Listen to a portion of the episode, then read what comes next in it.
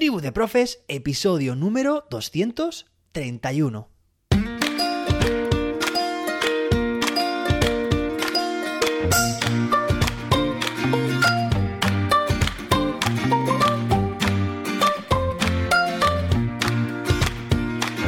Hoy es lunes, día 5 de diciembre de 2022.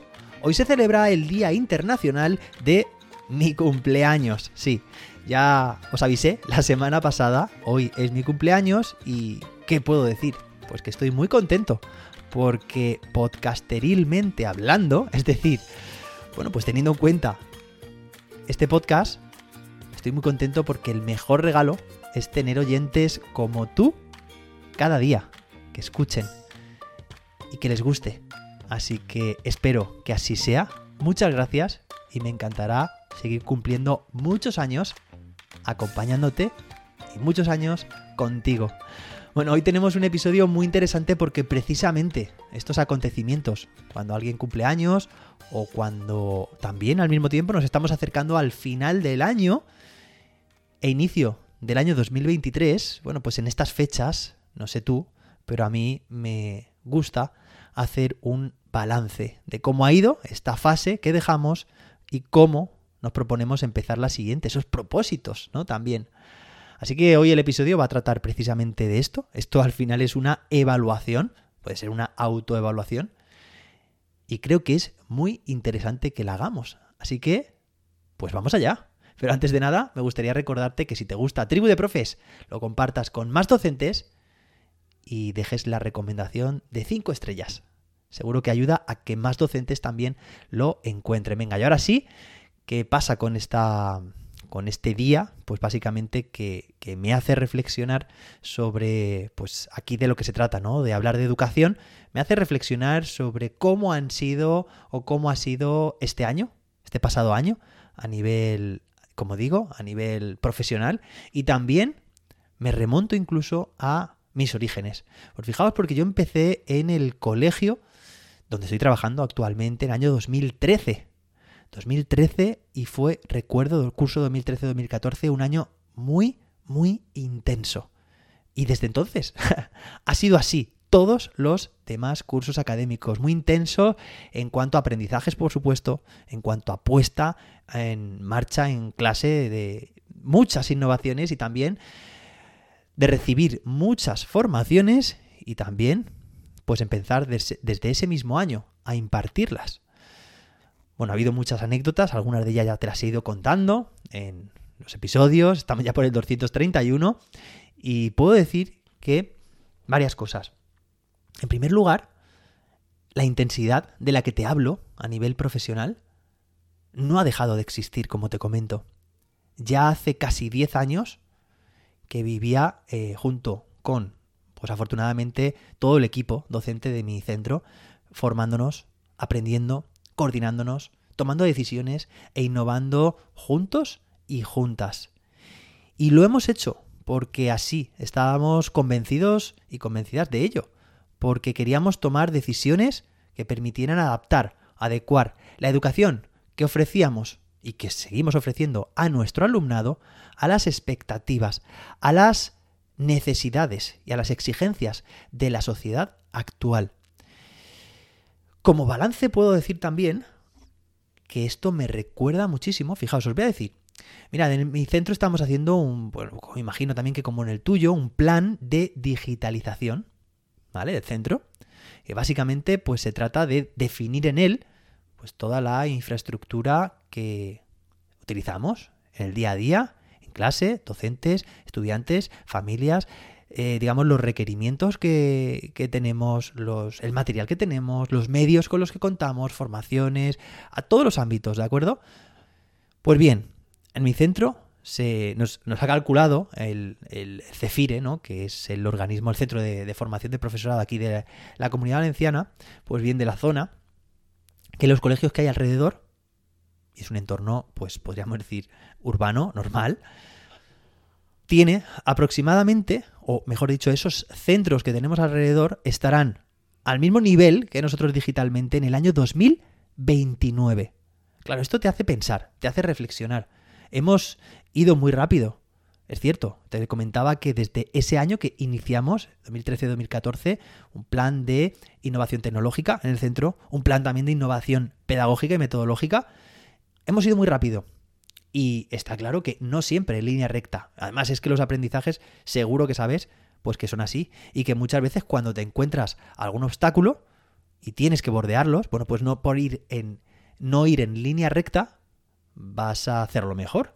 A veces es necesario también, ¿no? Fallar. Te comento esto porque creo que como centro hemos crecido mucho a nivel profesional. Pero es que además parece que esto no tiene límite. Ahora me remonto a lo que yo era antes de docente. Bueno, iba para físico y de hecho recuerdo, estando estudiando eh, la carrera de física, la licenciatura de física en Valencia, la Universidad de Valencia, pues que había, o sea, eh, digamos cuando estudias la historia de la física, te das cuenta de que a finales del siglo XIX, la física, la comunidad científica, pensaba que en general la física y, casi la ciencia, ¿no? Pero sobre todo la física en particular, estaba, pues podríamos decir que al 99% de ser escudriñada, de ser descubierta. Es decir, se pensaba que los fenómenos físicos que podíamos observar, fijaos, estamos hablando pues a finales de 1890 aproximadamente, perdón, que estaba prácticamente a todo escrito, todo recogido, todo entendido. Había teorías para todo, había modelos para todo, teoremas, de todo, axiomas. Sin embargo, a principios del siglo XX, pues empezaron a haber una serie de fenómenos que se escapaban a esas teorías y a esos modelos. Estoy hablando de todo lo que dio de sí posteriormente con el tema de la relatividad de la mano de Albert Einstein y también, por otra parte, de la física cuántica, por una serie de científicos, de físicos súper jóvenes, en su mayoría alemanes, bueno, no todos, pero por eso digo en su mayoría, de veintipocos años que estaban empezando a identificar algunos fenómenos y a cuestionar modelos clásicos, modelos deterministas. ¿Por qué os estoy contando todo esto, José David?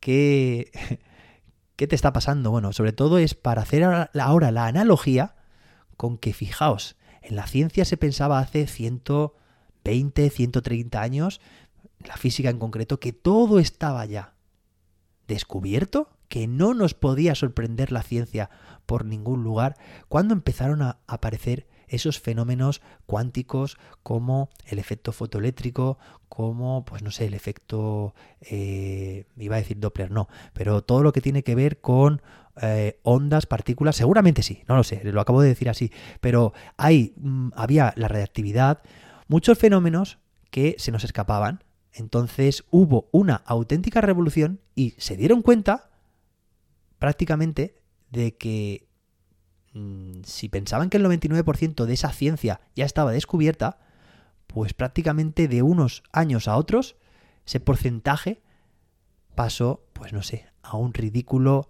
20, 30, 40%. Solo sabemos esto ahora.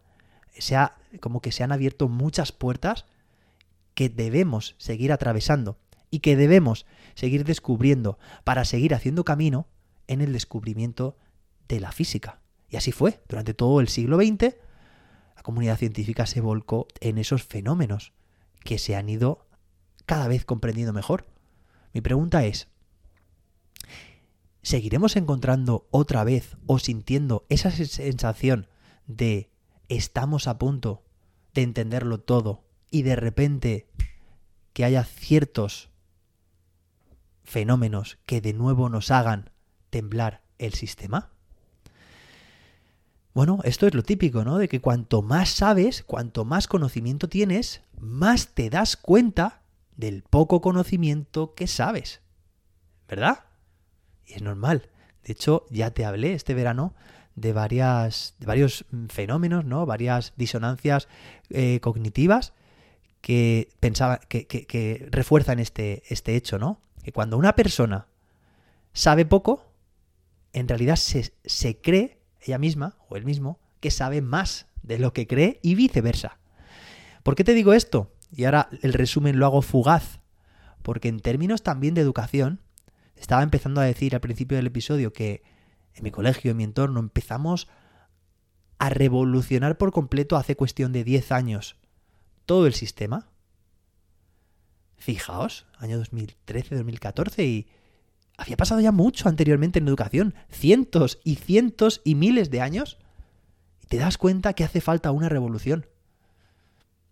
Pero lo fuerte de todo esto es que habiendo pasado casi 10 años, la revolución parece que se está acelerando. Que lo que entonces se estaba intentando pues un poco dinamizar o catalizar esos cambios no son nada comparados a lo que hoy en día es necesario. O sea, eh, había como, podríamos decir, un germen de lo que hoy en día es. Estoy hablando de un pasado muy, muy, muy intenso, pero que echando la vista atrás, ahora nos damos cuenta de que eso simplemente era esas primeras semillas que hoy están creciendo. Aparecen nuevos escenarios, nuevas posibilidades, nuevas oportunidades, nuevas conexiones. Fijaos, tenemos la posibilidad, esto es relativamente nuevo, que podamos estar conectados, que podamos estar aprendiendo mientras estamos haciendo otras cosas. Como por ejemplo escuchando este podcast, ¿no? Mientras estás haciendo otras tareas. Si sigues, tribu de profes, prometo continuar en esta línea de buscar que la sociedad y la educación vayan de la mano, de conseguir aprendizajes en clase motivadores, enriquecedores, útiles, competenciales, significativos, porque creo, y, creo que tú también crees, no es un trabalenguas, que la educación debe ir por esta línea. Como te comento, muchos cambios y los que quedan. Ahora mismo no me planteo una meta en la que se acabe, culmine, que diga yo, pues el año que viene aprenderemos como docentes todo lo que necesitamos saber para desarrollar nuestra profesión lo mejor posible. No. Ahora mismo, esto es un tránsito, esto es un proceso indefinido. Tenemos que estar aprendiendo constantemente. Evidentemente, cada año que pase tendrás también más experiencia. Y eso nos ayudará, o sea, no es lo mismo que cuando sales de la carrera todo lo que te queda por aprender, cuando llevas 10, 20 o 30 años en esta línea, por supuesto. Así que te quiero transmitir un mensaje de optimismo, pensando en que queda mucho, es cierto, pero es apasionante aprender. Es apasionante también pensar que hoy en día lo estás haciendo mucho mejor que el año pasado, que a su vez lo estabas haciendo mucho mejor que el anterior, y así sucesivamente. Es decir, que no te desole este escenario de aprender constantemente. Es algo positivo y es algo que nos ayuda a crecer. Bueno, hoy un episodio bastante profundo, bastante trascendental, un episodio reflexivo. Creo que debemos reflexionar de forma periódica, constantemente. Bueno, simplemente hoy ha sido un episodio, como te digo, mm, te iba a decir personal, no, ha sido profesional, por supuesto, pero bueno, dando mi punto de vista, mi percepción. Espero que te haya gustado. Bueno, esta semana tenemos fiestas, puentes, en función de las comunidades, son antes, son después o no hay, no tenemos. Pero lo que sí que tendremos es mañana, aunque sea festivo, seguiremos teniendo episodio, así como el resto de días de la semana. Lo escuchamos, como digo, mañana, martes, con más y mejor. Hasta entonces, que la innovación te acompañe.